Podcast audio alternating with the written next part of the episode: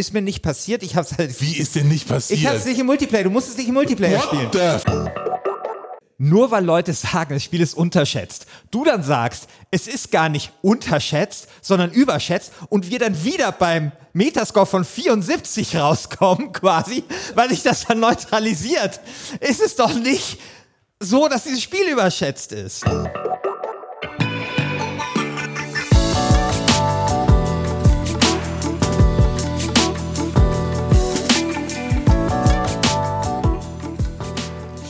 Hallo und herzlich willkommen hier zu Last Game Standing, dem Battle Royale Modus unter den Spiele-Podcasts. Mein Name ist Christian Schiffer. Und meiner ist Christian Alt.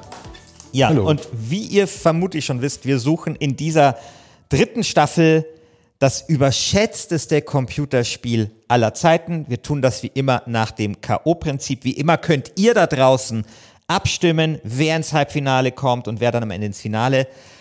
Und es stehen sich in diesem dritten Viertelfinale gegenüber Journey, das gerade für den PC erschienen ist nochmal oder so. Keine Weiß ich Ahnung. gar nicht genau, irgendwie Fall neu erschienen ist. Und Spec Ops The Line. Ich finde, das ist eine sehr schöne, eine sehr schöne Paarung. Ja, aus ganz verschiedenen Gründen, äh, finde ich. Es, es hat viel mit meiner Argumentation später zu tun, weshalb ich glaube, dass es eine gute Paarung ist. Ähm, aber ja, total interessant. Viel Sand in beiden Spielen. Viel, viel Sand. Sowohl in Spec Ops The Line als auch in Journey. Ähm, ansonsten haben die Spiele nicht viel miteinander zu tun. Nee, aber äh, ich finde es auf der Rezeptionsebene. Also ich glaube, wenn du dieses ja. äh, Amazon-Ding, Leute, die Dings mögen, mögen auch Ding, dann ist wahrscheinlich Spec Ops The Line noch am ersten der Shooter, der einem Journey-Fan gefallen könnte. Genau, genau. Äh, ansonsten bekommst du dann irgendwie Full Metal Jacket angezeigt und irgendwie Apocalypse Now Redux und so. Genau. Ja, letzte Folge habe ich angefangen. Magst du einfach mal diese Folge anfangen und reden einfach direkt über, über Journey? Warum immer diese langen Einstiege? Warum immer so lange noch irgendwie rumblödeln? Ihr wisst eh, was wir hier machen. Wir besprechen Computerspiele im K.O.-Prinzip. Das hier ist wie bei der Fußball-Weltmeisterschaft und wir sind gerade im dritten von vier Viertelfinalen. Journey versus äh, Spec Ops The Line. Ab geht da der Peter. Christian. Ja, ich finde, dass es zu Journey gar nicht so viel äh, zu sagen gibt. Ja, äh, Metascore von 92, obwohl es sich eigentlich um zum Spiel Ich dachte, du würdest jetzt 200 sagen. Nee, Also. Metascore 92, äh, obwohl es sich eigentlich um zum Spiel geronnene Achtsamkeitsscheiße handelt. Es ist wirklich ein unglaublich langweiliges Spiel, das aber auf ein Podest gehoben worden ist, das so hoch ist wie mein, meine Unzufriedenheit mit der Rezeption zu diesem Spiel. Sorry, es ist alles kompliziert. Ich hätte mir den äh, Meine Frage ist äh, mal ganz, ganz basic an dich direkt. Wie oft hast du Journey gespielt? einmal. Ja, ich nämlich auch. Ja. Ich glaube, das ist schon eines der größten Probleme dieses Spiels, dass man es eigentlich nur einmal spielen kann.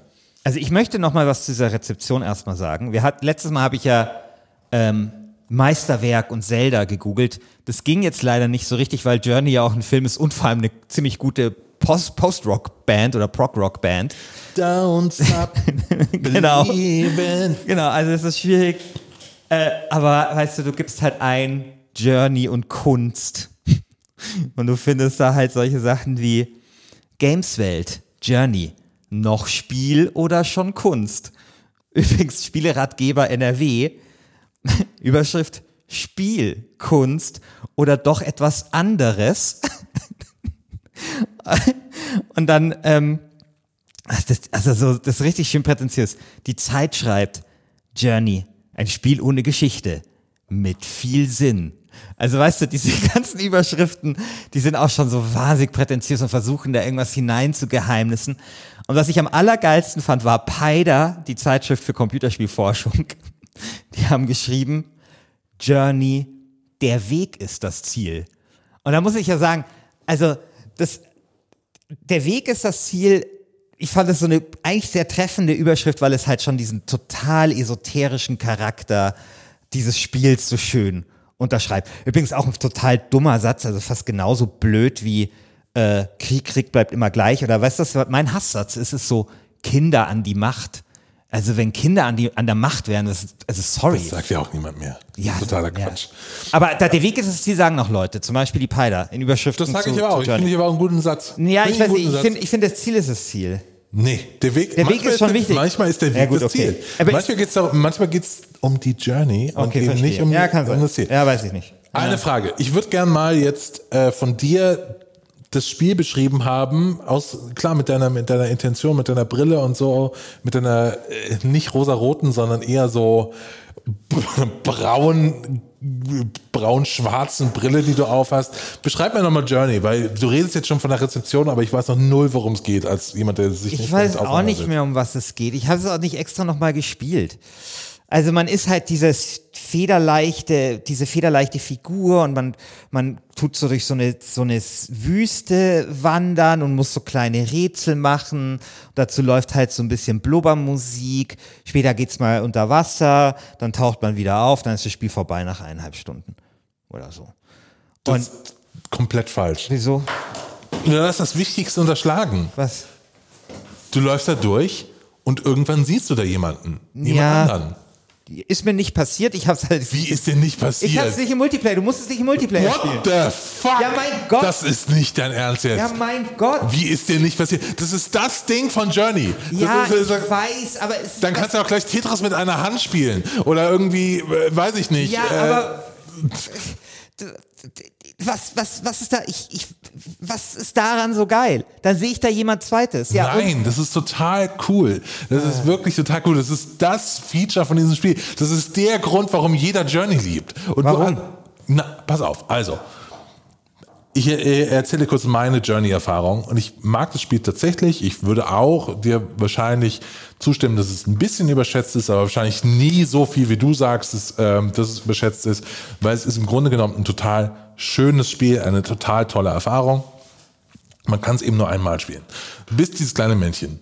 Und dann läufst du da rum und äh, läufst auf diesen riesigen Berg zu und irgendwann kommt dann jemand und ist da jemand und so diese, diese Momente der Annäherung, es ist jetzt wirklich fünf, sechs Jahre her, dass ich jetzt gespielt habe, aber diese, das hat sich wirklich, war eine ganz intensive Erfahrung für mich damals. Weil du, äh, normalerweise ist es ja so in Multiplayer-Spielen, dann hat er sein Mikro an und dann plärt er so rein und, und nervt irgendwie total. Oh, sorry, jetzt tut mir leid für alles. und plärt dann so und irgendwie ne, im Hintergrund spült noch jemand oder es wird Essen nach Essen geschrien oder dann kommt der Pizzamann und keine Ahnung was irgendwie bei diesen Leuten in den Wohnungen passiert. Aber da hast du diese ganze äh, Audioebene eben ausgeschaltet und du siehst nur diese Figur und dann ist das wie, weiß ich nicht, wie, wie so Hunde im Park, dass man sich Keine dann anfängt Ahnung, zu also, beschnuppern. Christian- ja, ich, ich erklär's dir doch. Ja, wie, an, man fängt dann an, sich zu beschnuppern und dann, dann ist da jemand und du läufst so hin und versuchst irgendwie, das, das, äh, du hast keine Möglichkeit, dich mit dem, mit dem zu kommunizieren, außer indem du mit der Welt agierst. Was ich dann gemacht habe, ist, äh, da, da war halt so eine Düne, ich habe dann einfach so ein H und so ein großes I in den Sand gelaufen, und um zu sagen, hallo, ne? Und du machst dann praktisch mit dieser Figur, gehst auf diesen Berg und, ähm, und freundest dich so ein bisschen mit der an. Also du hast ein ganz, ein ganz merkwürdiges Gefühl von Verbundenheit mit dieser zweiten Figur, das super stark ist. Und das funktioniert auch. Weiß ich nicht. Also, wie gesagt, diese Erfahrung habe ich nicht gemacht. Ich habe allerdings noch nie ein Multiplayer-Spiel mit Sound gespielt. Ich höre, ich höre, ich mache das immer aus. Ich habe auch gar keinen Kopfhörer für sowas. Das, ich mache das aus. Kein Bock drauf. Ist Ja, so. Habe ich noch nie gehabt. Deswegen, ich, ich habe überhaupt gar nicht diese Fallhöhe, die du da beschreibst. Äh, Ist mir bei mir noch nie vorgekommen. Und ich meine, wenn ich mir aber die Rezeption anschaue, dann ging es dort den wenigsten um diesen Multiplayer-Ding, sondern es wird ja überall nur beschrieben als Kunstwerk. Ja, dass man es hier mit Kunst zu tun hat. Diese habe ich dir ja vorgelesen, so dieses, ist das schon Kunst oder noch ein Spiel? Und diese ganze Journey, dieser ganze Journey-Hype gründet auf dem Komplex des Mediums Computerspiel, das halt so gerne Kunst sein möchte. Nee, das und dann, und dann, nein. und dann gibt es aber den Missver das Missverständnis, dass die Leute dann Kunst mit Kitsch verwechseln. Nein, Dass sie etwas für nicht. Kunst. Nein, eben nicht. Ich glaube, ich glaube, ich glaube, wir haben dazu einfach zwei ganz unterschiedliche Positionen. Ich glaube, die Leute haben eine Erfahrung gehabt, die sie tief berührt hat. für die sie aber noch kein Wort finden, gefunden haben. Weil normalerweise hast du, äh, wenn du das Wort Computerspiel benutzt, so ganz bestimmte Kategorien, die, in die du dann denkst, es hat irgendwie eine Mechanik, es hat irgendwie ein Ziel und ich muss irgendwie irgendwas machen, mit so und so interagiere ich mit der Welt. Aber es könnte auch einfach sein, dass die Leute eine Erfahrung gemacht haben und in der Mangelung eines Wortes, in der, Man in der Mangelung einer, ähm, ähm, eines Erfahrungsschatzes und es war das erste Mal, dass sie sowas erfahren haben, müssen sie eben zu dem Wort Kunst greifen, weil sonst haben sie kein anderes Wort in ihrem Vokabular. Und das finde ich total legitim, da, dann zu sagen, wenn es nicht ein Computerspiel ist, dann muss es wohl Kunst sein, weil es hat mich tief berührt. Und ich glaube, das, das ist die Grundlage. Du hast doch hm? sehr viele andere ähm, Metaphern da auch gehabt, gebe ich schon zu. Also zum Beispiel war vom Zen-Spiel die Rede, von, einer, von einem Meditationsspiel.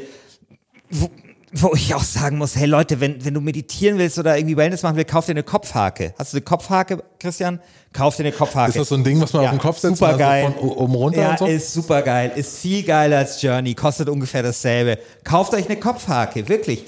Und man hat es da mit vielen solchen Sachen da probiert und ähm, ich finde aber alle diese Begriffe dann halt auch falsch. Also ich finde es auch nicht besonders meditativ, ich finde es jetzt auch nicht besonders, ähm, ich finde es eben auch nicht kunstvoll, ich finde es eben Öko-Kitsch, ich finde es esoterisch irgendwie. Und und auch langweilig, gebe ich ehrlich zu. Und vielleicht fehlt mir dann auch der Zugang. Vielleicht ist das so mein Hurz, ja. Und du sagst halt so, ja, ist total, ist total toll. Und du nee, siehst da irgendwie das. Und ich, und, und nee, ich meine, und es kann unfair. schon sein, dass du mit deinem Gamer, mit deinem anderen Gamer-Mindset, dass du halt irgendwie die ganze Zeit in so Online-Spielen halt drin bist und, und mit diesen Leuten dich da unterhältst, dass diese Einsamkeit dann dort total gutierst. Ich kenne diese Einsamkeit nee, oft schon. Nee, also ich glaube, du sagst, es, ist, es wäre Hurz. Ich würde eher sagen, äh, es ist irgendwie Claude Debussy, eine Prelude oder so von dem. Und du sagst, es wäre Hurz. Aber dabei ist irgendwie, habe ich ein ganz starkes Gefühl. Bei, bei Hurz hast du ja, also wer, wenn ihr jetzt Leute nicht wissen, worüber wir gerade reden, Harpe Kerkeling hat mal irgendwie Anfang der 90er oder Ende der 80er so einen ganz bekannten Sketch gemacht, der hieß, der hieß Hurz, wo er einfach so getan hat, als wäre so ein, äh, so, so ein moderner Komponist, der eben nur äh, folgendes Lied performt, Der Wolf das Lamm! Und so dann die Leute im Publikum danach verarscht und irgendwie so, die fragen, ah, okay, hat das irgendwas mit der modernen Gesellschaft zu tun, bla, bla, bla, bla, bla. Und Christian sagt praktisch, äh, Journey ist wie Hurz. Ich sag, nein, Journey ist echt, echte Kunst. Und es ist irgendwie wie äh, ein Impro impressionistisches Gemälde oder besser noch impressionistische Musik. Also, als ich es damals gespielt habe, wie gesagt, ich habe bei wenigen Spielen so eine intensive Erinnerung wie bei Journey. Ähm, hat es wirklich damals mich echt berührt. Ich habe jetzt nicht geweint oder so, aber es war damals wirklich, dass ich danach den drei Stunden oder so, die es gedauert hat, wirklich gedacht habe, das war richtig toll. Also es war wirklich schön, dieses Spiel zu spielen. Es hat nicht wirklich, also doch, es hat Spaß gemacht, irgendwie diese Welt zu entdecken, äh, aber jetzt in einer anderen Kategorie von Spaß. Genau, und ich hatte wirklich eine ganz, ganz tolle Erfahrung und äh, ja, ja. Gut, ist dann, äh, nehme ich dir natürlich nicht deine Erfahrungen. Mir ging es halt überhaupt nicht so. Ich fand es halt super langweilig und ich, ich meine, wenn du sagst auch so Kunst, ich meine, gerade diese Überbetonung von Gefühl, ja, ist ja eigentlich ein ähm, Indiz für Kitsch eher. Ja, das ist das, was Kitsch macht. Deswegen würde ich es dann auch eher als kitschig empfinden. Wenn die Leute es dann wenigstens als kitschig dann auch dargestellt hätten oder beschrieben hätten, dann wäre ich vielleicht damit zufriedener. Stattdessen hat man das auf diesen Kunstsockel draufgestellt und das ärgert mich einfach. Und ich habe eben dieses Gefühl gehabt, okay, weil ein Spiel anders ist und weil es so ein bisschen bricht mit diesen Erwartungen und weil man da so sehr lechzt danach, muss es eben dann Kunst sein und wird mit 92, ey, ich bin eingeschlafen. Ich, ich, hab, ich, hab, ich fand auch schon dieses erste Rätsel fürchterlich, bin da schon nicht weitergekommen. Fand es so nervig. Ich verstehe nicht, ich, keine Ahnung, also wie gesagt, dieses Multiplayer-Ding habe ich nicht gehabt, hätte bei mir aber wahrscheinlich nicht, nicht ansatzweise denselben Effekt gehabt wie bei dir. Und ich hätte mir danach, also ich dachte mir danach so, Leute, das soll jetzt irgendwie das beste Spiel des Jahres sein. Das ist die Zukunft des Computerspiels, nur weil etwas anders gemacht ist und weil es vielleicht irgendwie auf einer anderen Gefühlsklaviatur spielt, aber ich finde eher auf, es spielt auf dieser Gefühlsklaviatur aus meiner Sicht eher auch mit so, mit dem Vorschlaghammer, ja.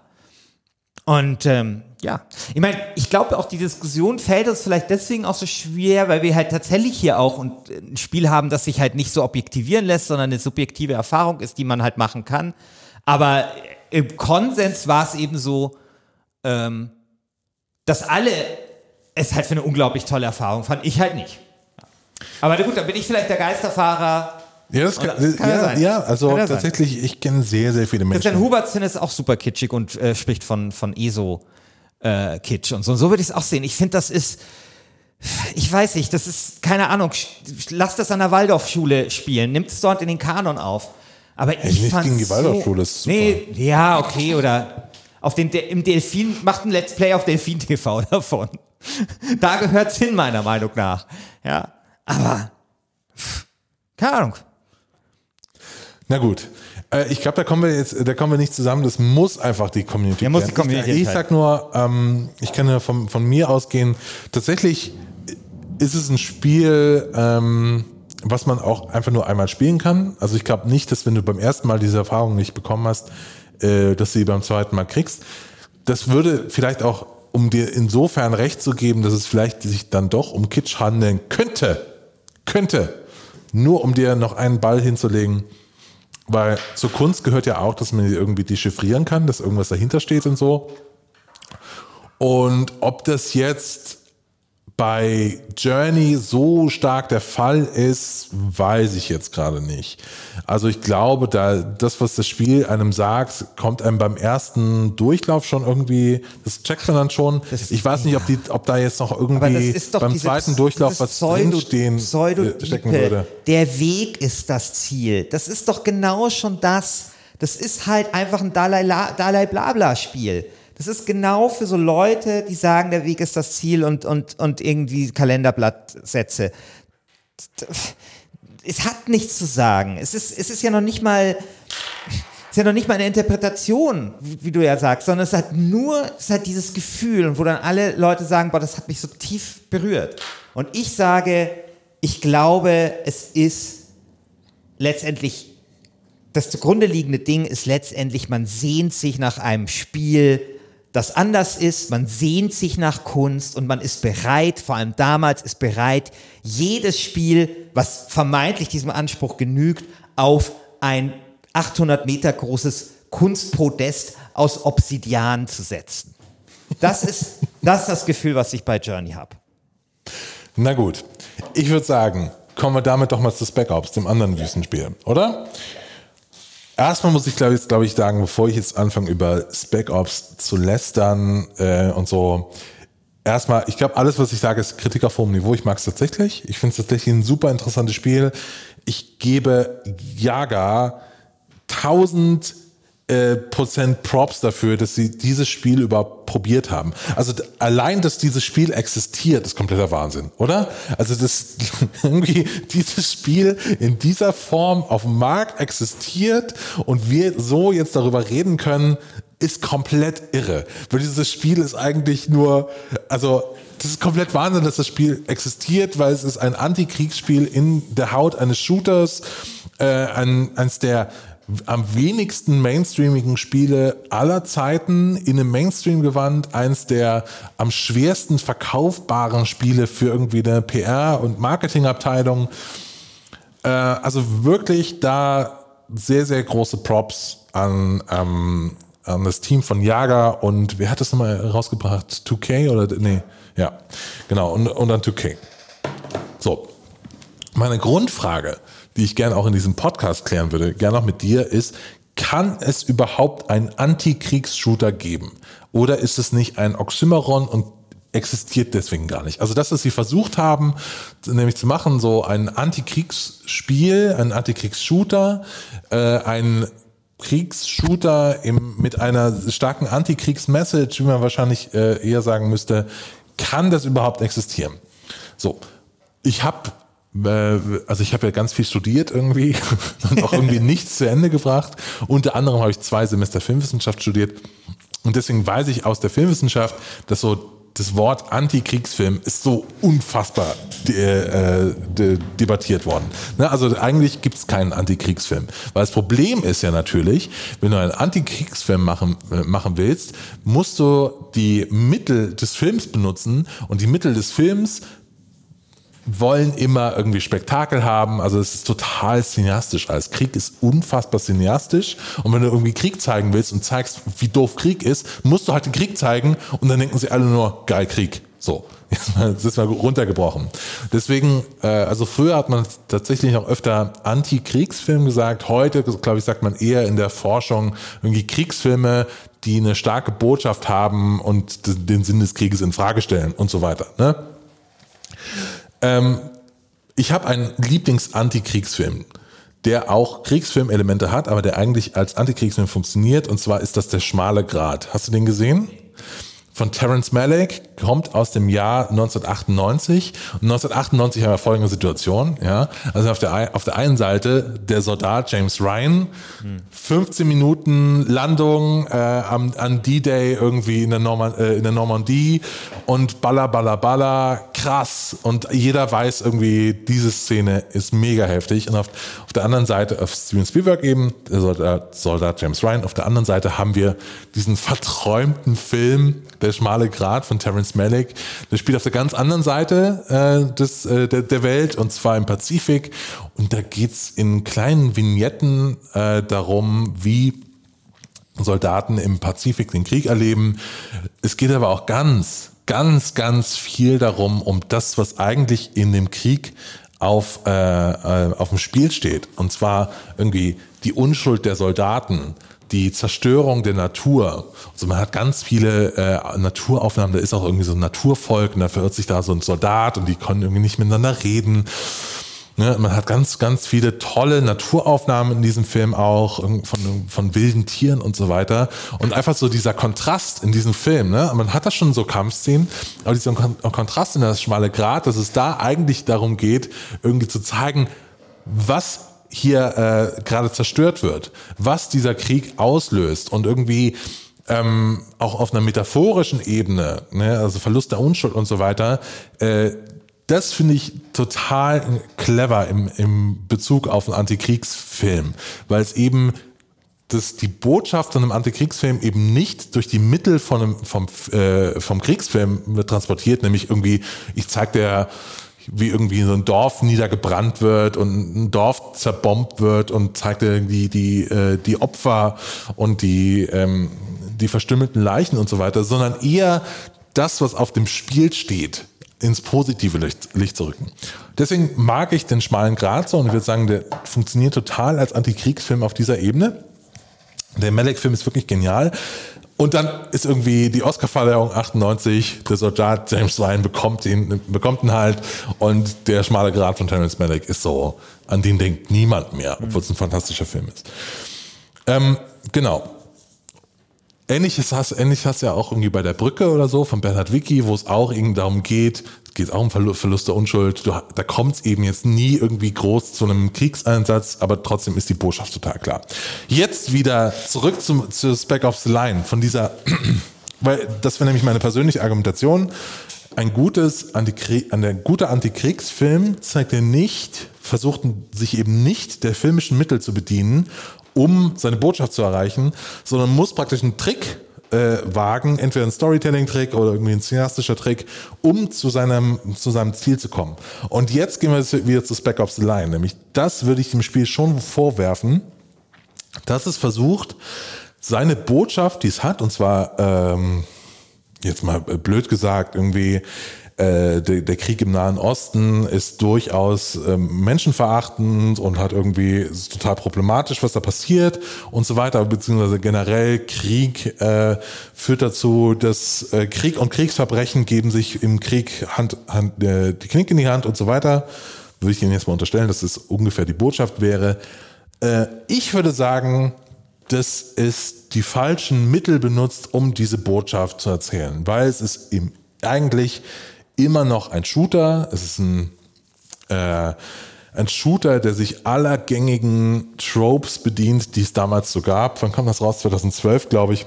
Und damals hattest du halt so diese ganze Battlefield 3 und Call of Duty Zeit und im Vergleich zu all diesen Spielen ist halt Spec Ops Line schon irgendwie echt zweite Liga. Also es hat bedient alle Tropes, die irgendwie da auft äh, auftraten und so. Und es tut sich dann eben in der Rezeption durch diese eine Mission hervor, diese mit dem weißen Phosphor.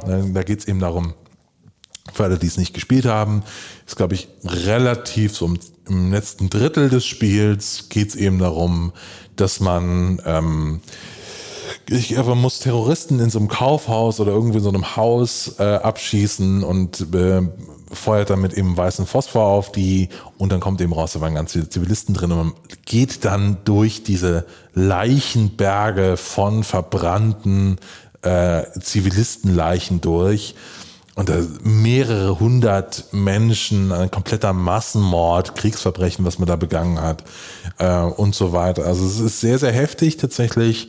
Ähm, und da eben, das ist, bleibt bei ganz vielen von diesem Spiel hängen, dass es eben dieses eine Level hat, wo ganz deutlich gemacht wird, hey, du spielst hier gerade eigentlich einen Kriegsverbrecher, werd dir doch mal klar, was du spielst.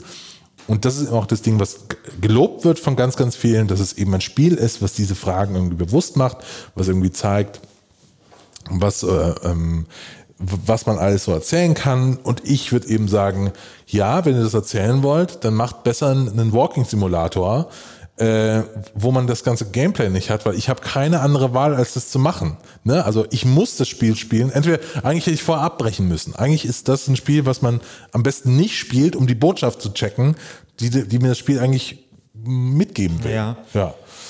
Ja. Mai- Sorry, jetzt habe ich zu viel erzählt. Jetzt Ja, erzähl und es du tut mir so leid, dass ich dann nur mit so einem schnöden Metascore 74 darauf antworten kann.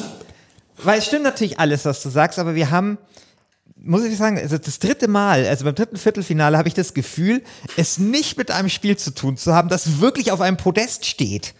Ähm, der, der Podest, auf dem Podest, wo, auf dem Spec Ops steht, ist drei Zentimeter hoch vielleicht, ja, ist, und das wurde damals natürlich sehr interessiert wahrgenommen, aber eigentlich war es überall so, hey, äh, echt äh, interessantes Projekt, mal interessant, das als Antikriegsspiel zu sp äh, dingsen, ist es ein gutes Spiel? Nee. Und ich würde sagen, heute ist es fast in vielen Teilen auch vergessen. Nee, das Ja. würde ich eben genau Ja. nicht sagen. Ja. Also ich habe den Eindruck, dass Spec Ops Line heute viel bekannter Kann- ist als damals, als es rausgekommen ist. Ja. Dass es immer wieder als Beispiel herangezogen wird Ja, das dafür, wie sein. irgendwie Spiele noch mehr erzählen klar. können. Ja, das ja, klar, aber, so. ja, aber ich glaube, die wenigsten Leute jetzt jenseits von jetzt so Kritikern und der Ding sagen, hey, ich habe heute voll Bock, Spec Ops The Line zu spielen und, und, und Naja, ich ich. glaube, das ist so die, die, der große Widerspruch, den wir, den wir in unseren Argumentationen jetzt die letzten drei Folgen schon hatten. ich denke immer an so eine kleine Kaste an Kritikern beziehungsweise Ja. an irgendwie Leuten, die hypervokal über irgendwelche Spiele Ja. sprechen und du denkst immer an die Massen. Du bist, so, du ja, bist der ja, Menschenfischer nee, aber, auch, da aber, aber auch an die Masse der Kritikern und auch dort hatte das jetzt, ich weiß nicht, was es damals in der in der GameStar oder ich schätze mal 70 oder so, For Players ähnlich. Also das ist so, das wurde damals schon so gesehen, so als okay, ist mal interessant, das so zu machen, ist es ein gutes Spiel? Nein. Und ich finde ja auch, also ich meine, man kann ja dem Spiel, finde ich, auch was jetzt die Botschaft angeht, also da würde ich übrigens sagen, da, das kann man auch anders sehen. Also auch das kann man hinterfragen. Also ich meine, seitdem das erschienen ist, haben wir irgendwie den, den größten Genozid in der Geschichte des 20. Jahrhunderts gehabt mit dem Krieg in Syrien, wo man sich schon die Frage stellen darf, ob es nicht vielleicht Fälle gibt, in denen Krieg auch mal gut sein kann, ja, oder um halt größeres Leid zu vermeiden. Auch die Nazis wurden nicht von Friedenstauben vertrieben und im D-Day, den wir gerade äh, feiern, ja, da sind nicht irgendwelche Hippies mit äh, mit Peace-Zeichen ausgestiegen, ja. Und ich finde, ich finde das immer so ein bisschen, das ist so ein so vulgär Antiimperialismus, der, der, den, den, den ich da so durchscheinen sehe. Natürlich sind Kriegsverbrechen scheiße, aber die wenigsten Leute finden Kriegsverbrechen gut. Aber hey, es gibt halt Situationen, wo man sagen muss, militärische Gewalt kann angebracht sein. Ist zumindest meine Meinung und ist, by the way, auch im Gros der politikwissenschaftlichen, also ich habe Politikwissenschaft studiert, wird das auch nicht großartig bestritten, ja. Also, weiß ich. Also, egal. Also, ich finde, auch das kann man angreifen. Aber ich, ich sag sehr oft, wie gesagt, es tut mir echt leid, wie gesagt. Ich habe nie den Eindruck gehabt, das würde auf einem riesen Sockel stehen oder als wenn das erschien. Schau dir mal Journey an. Das kam raus und jeder hat es als Offenbarung als Meilenstein der Computerspielgeschichte Ich würd- gesehen. ich würd Und eben bei, sagen- Bei, bei Spec Ops The Line, never, never. Das kam halt raus, kassiert seine 78 in der GameStar. So, und jetzt bitte weitergehen. Ja. Nee, eben nicht. Ich würde sagen, dass. Niemand hat je behauptet, dass es ein wird gutes Spiel war. 2012 Jeder hat gesagt, dass es ein gutes Thema Ja, damals ist. halt. Damals halt. Ich rede aber jetzt von den letzten Jahren. Ich glaube nämlich, dass der, ähm, der Heiligenschein, der dieses Spiel äh, die letzten Jahre eingefahren hat, nichts über die wirkliche Qualität des Spiels sagt. Weil das würde ich mir schon sagen, dass viele Leute wahrnehmen, dass es ein unterschätztes Spiel ist. Da habe ich jetzt die letzten Jahre sehr häufig gelesen. Es gibt viele Artikel über die Entstehungsgeschichte von Spec Ops The Line. Jager wird immer noch gefragt, wie, wie die das damals gemacht haben Ja. und so weiter. Also es hat schon ein sehr, sehr Ja. starkes Nachleben gehabt, dieses Spiel, was dafür spricht, dass Leute es heute besser finden als, als, als damals, was eben deine Metascore-Theorie zerschießt. Und ich sage eben, es wird heute immer noch her herbeigezogen als tolles Beispiel für ein, ein bestimmtes Spiel. Aber Christian, nur weil Leute sagen, das Spiel ist unterschätzt, du dann sagst, es ist gar nicht unterschätzt, sondern überschätzt und wir dann wieder beim Metascore von 74 rauskommen, quasi, weil sich das dann neutralisiert, ist es doch nicht so, dass dieses Spiel überschätzt ist. Also, weißt du, was ich meine? Das ist so, da tun Leute was drauf, stapeln, also dann stapelst du wieder runter und wir kommen am Anfang, kommen wieder daraus, wo wir vor acht Jahren waren. Und never, also wirklich, nein, einfach nein. Aber ich fand, ich habe dir sehr gerne zugehört, um mal was Nettes zu sagen. Fand das super interessant. Ich, ich, ich fand es wirklich sehr interessant. Ich habe eine Menge gelernt über Antikriegsfilme. Es ist so, ich muss zugeben, wir beide haben ein echt nettes Streitgespräch geführt, aber haben, glaube ich, in den entscheidenden Punkten vielleicht. Es ist so, es ist so ein Spiel, beide treten dauernd neben den, neben den Ball. Es ist so ein Slapstick-Ding. Aber es ist lustig anzuschauen. Man muss dazu sagen, ich habe heute irgendwie versucht, den Metascore von, äh, von ähm, Spec Ops The Line zu recherchieren und habe dann Christian schon im Chat geschrieben, fuck, das hat einen Metascore von 74. Das ist schon bei der Auslosung, dachte ich mir so, Ja, aber in meinem Kopf ist es wirklich, Ja, ja. also ich kann ja auch nur von der eigenen Wahrnehmung Ja, sprechen, natürlich. von dem, was ich gelesen habe die letzten Jahre. Es wird immer hochgeschrieben als das Spiel. Ja, wir, So. ich, viel hat damit zu tun, dass wir aus unterschiedlichen Seiten uns umtreiben. Ja. ja, und, klar. genau. so. Aber okay. Du bist halt nur bei, bei Jörg Löbel, da den Ja, alten klar. Kriegskram von äh, Four Players. Ah, ich, will, ich hätte ihn so gern mal im Podcast. Weißt du zu welchem Thema? Die schlechtesten Diebstahlmechaniken in Rollenspielen. Weil er schreibt immer, also bei For Players gibt es eine Wertung, dann gibt es da so Pro, Pro und Minus. Und jedes Mal gibt es halt bei irgendwas, äh, also jedes Mal schreibt Jörg Louisville, wenn es eine schlechte Diebstahlsmechanik hat, also zu einfach, einfach Kiste auf. Ja. Jedes Mal gibt es dafür einen Minuspunkt. Wir hatten ja mal eine Geldausgabe, die WSD 5 oder so, da wollte ich ihn unbedingt als Autoren haben, damit er was schreibt über äh, Diebstahl im, im Rollenspiel. Hat aber kein, leider keinen Bock. Äh, aber vielleicht würden wir ihn ja mal bekommen. Ja. Aber ja, gut. Kommen wir doch mal zum Kommen wir zu den Plädoyers. Ja. Ich musste anfangen, dann würde ich gerne das Plädoyer am Ende machen. Okay. Dann weiß ich leider jetzt gerade nicht als jemand, der ein Plädoyer halten muss, was ich eigentlich noch sagen will äh, oder soll, weil ich die letzte Viertelstunde gefühlt eigentlich nur durchgeredet habe.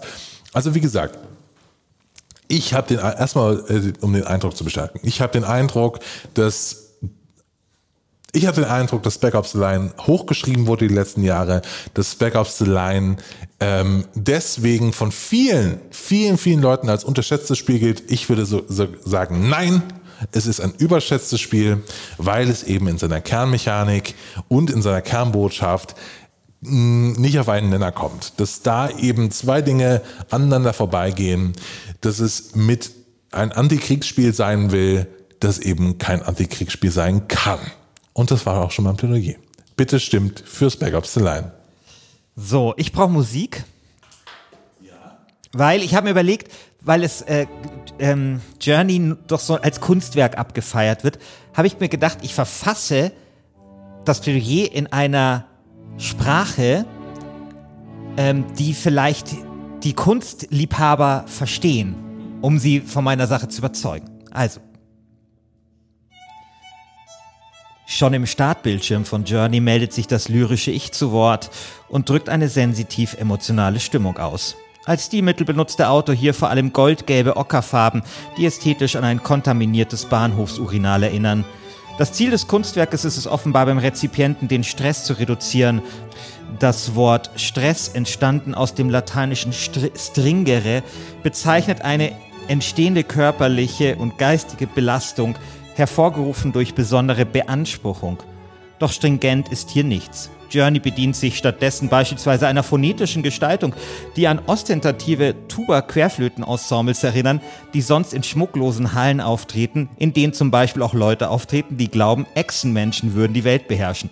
Sorry, das ist ein kleiner Insider zwischen Christian und mir. Lest unser, unser Buch, dann, dann versteht ihr das.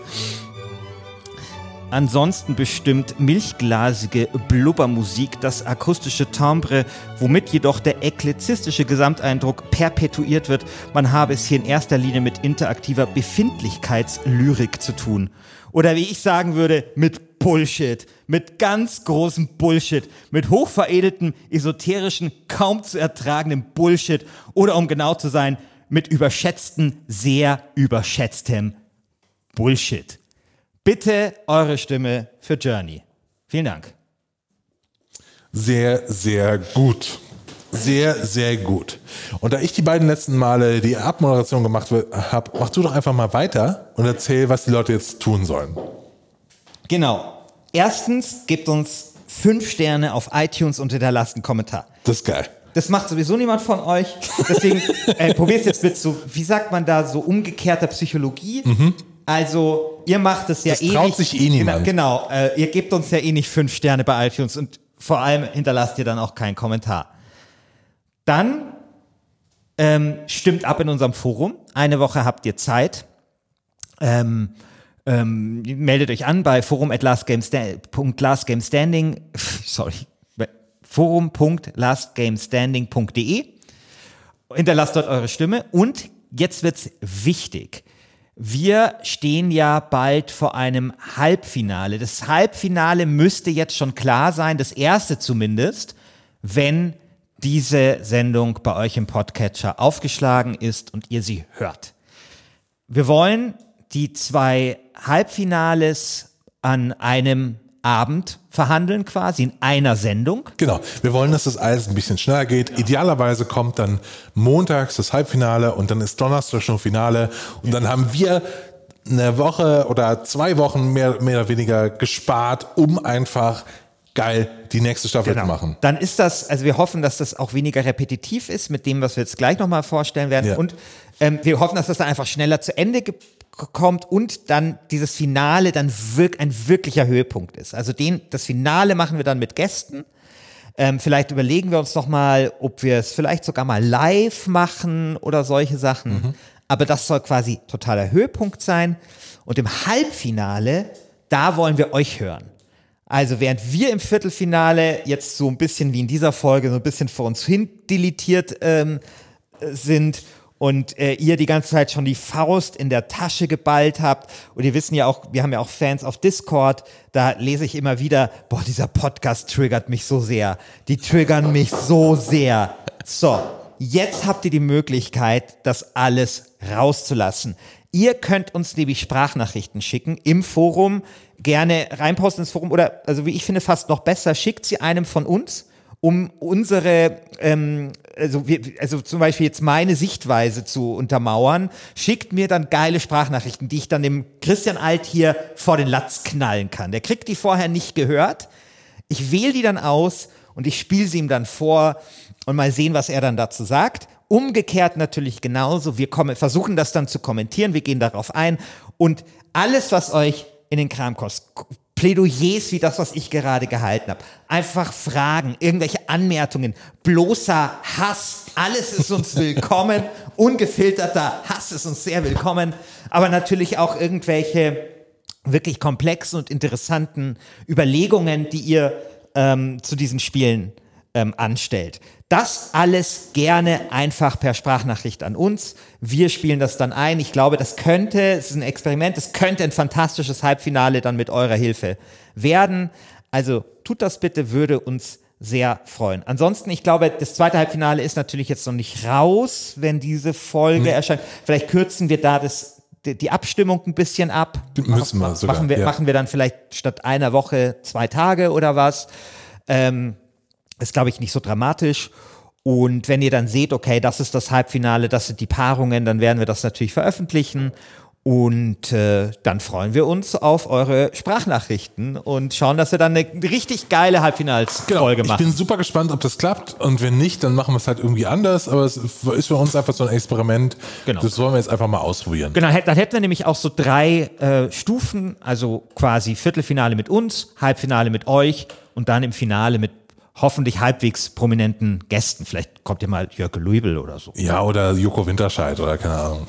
Ja, Barack Obama oder so. Ja, genau. Irgendwie, irgendwie, der ist bestimmt Journey-Fan. Boah, ja. der ist bestimmt auch Spec Ops-Fan. Beides. Barack Obama ist großer Spec Ops-Fan. Gut, das, das war's mit dieser Folge von Last Game Standing. Stimmt ab im Forum und so weiter. Wir hören uns nächste Woche wieder. Dann aber wahrscheinlich einen Tag später oder an dem Donnerstagabend, weil ich bin in Bella Italia äh, und komme irgendwie erst mittwochs oder donnerstags und dann machen wir das dann und ich schneide die dann live und so weiter. Gut, wir hören uns nächste Woche. Bis dann. Ciao. Ciao.